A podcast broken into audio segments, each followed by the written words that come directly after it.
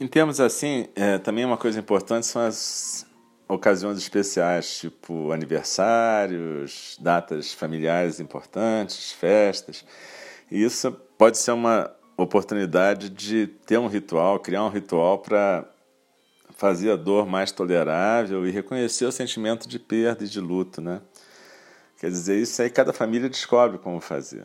Né? Você pode, às vezes, teve uma família que, por exemplo, deixou um lugar vazio na mesa de Natal e colocou, uh, fez um brinde para essa pessoa desaparecida e, e falaram coisas sobre essa pessoa antes de fazer a ceia. Isso não é uma receita de bolo, cada, cada família descobre o seu jeito.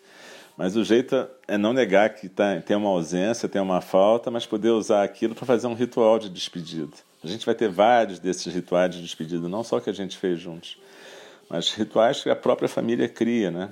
E, enfim, vocês têm que descobrir como é que vocês vão fazer isso em cada situação, né? Mas para as crianças, principalmente, é muito importante isso. Porque essas situações de festa familiar são situações para a gente elaborar em conjunto aquilo que a gente frequentemente tem que elaborar sozinho também, mas essas situações permitem que a gente apoie uns aos outros e que eles percebam que vida e morte fazem parte de um ciclo né, em todas as famílias. É... Enfim. É, isso me lembrou uma parábola budista, né, em que tem uma, tem uma moça que perde um filho, um bebê, e vai para o Buda e pede para o Buda ressuscitar o bebê. E aí o Buda vira para ela e fala assim: Ah, tá bom, então vamos fazer o seguinte: eu vou ressuscitar o seu bebê, mas você vai ter que fazer uma coisa. Você vai ter que ir em todas as casas do vilarejo que fica aqui perto, porque o Buda normalmente ficava na floresta com os discípulos e, em geral, ficava perto de alguma vila onde eles iam pedir esmolas e pedir comida né, durante o dia. Então, ele fala para a moça aí, então ele diz assim para ela: você vai procurar uma casa onde. E de cada casa onde nunca tiver morrido ninguém naquela família, você vai me trazer um grão de mostarda. E aí, quando você chegar comigo aqui com esses grãos de mostarda, a gente vai fazer um ritual para ressuscitar o seu filho. E ela fica toda animada e fala: legal, bacana, vou lá. E aí ela vai. E aos poucos ela vai percebendo que em todas as casas tinha havido alguma morte já. Todo mundo, alguma, todas as famílias tinham tido perdas. Até que ela entende o que, é que o Buda quis dizer para ela, né? E aí ela enterra o bebê no caminho, volta, conversa com o Buda e passa a praticar o budismo. Eu lembrei dessa dessa história agora. Hum, não é necessariamente um consolo, mas é só uma história budista, né? O budista tem essa mania de ficar lembrando de história. Bom, é, então eu estava falando de rituais, né? E esses rituais, eles vão acontecer naturalmente assim nessas situações, Natal, Ano Novo, aniversário, mas também cada um de vocês vai ter essa experiência. Às vezes você está muito bem, num dado momento escuta uma música, vê uma cena, e aquilo traz de volta a lembrança.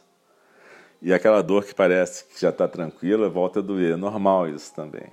E aí você fica com aquilo, respira com aquilo isso não é provocado, também não pode ser evitado. E cada vez que acontece, você vai visitando esse lugar da dor. Mas se descobre que você não é só dor, que tem o amor. E a gente também descobre uma coisa interessante. Quando morre alguém, a gente sempre acha que morreu um pedaço da gente com aquela pessoa. E é verdade.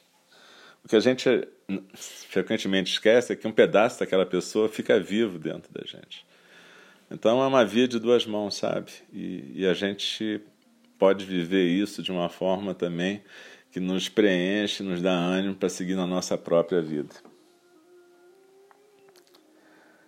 Então, é... de novo, né? Já te falei, eu falo muito. E meio professoral, porque como eu sou professor já fui professor de medicina, agora sou professor no budismo, eu tenho essa mania de falar tipo professor. Mas olha só, isso não quer dizer que eu sei a receita, isso não quer dizer que o que eu estou falando é a única forma de lidar, apenas são coisas que talvez possam auxiliar vocês aí no processo e auxiliar olhar para os meninos e ajudar. Mas eu sei que vocês estão no mesmo processo que eles, só que vocês são adultos e têm mais chance de pensar nisso tudo de uma forma mais organizada que eles, tá? De forma alguma eu estou dizendo que vocês estão isentos desse processo, tem que cuidar só deles. Não, todo mundo tem que se cuidar, entende? Então tá, espera um pouquinho. E eu vou ver aqui umas meditações para mandar para vocês.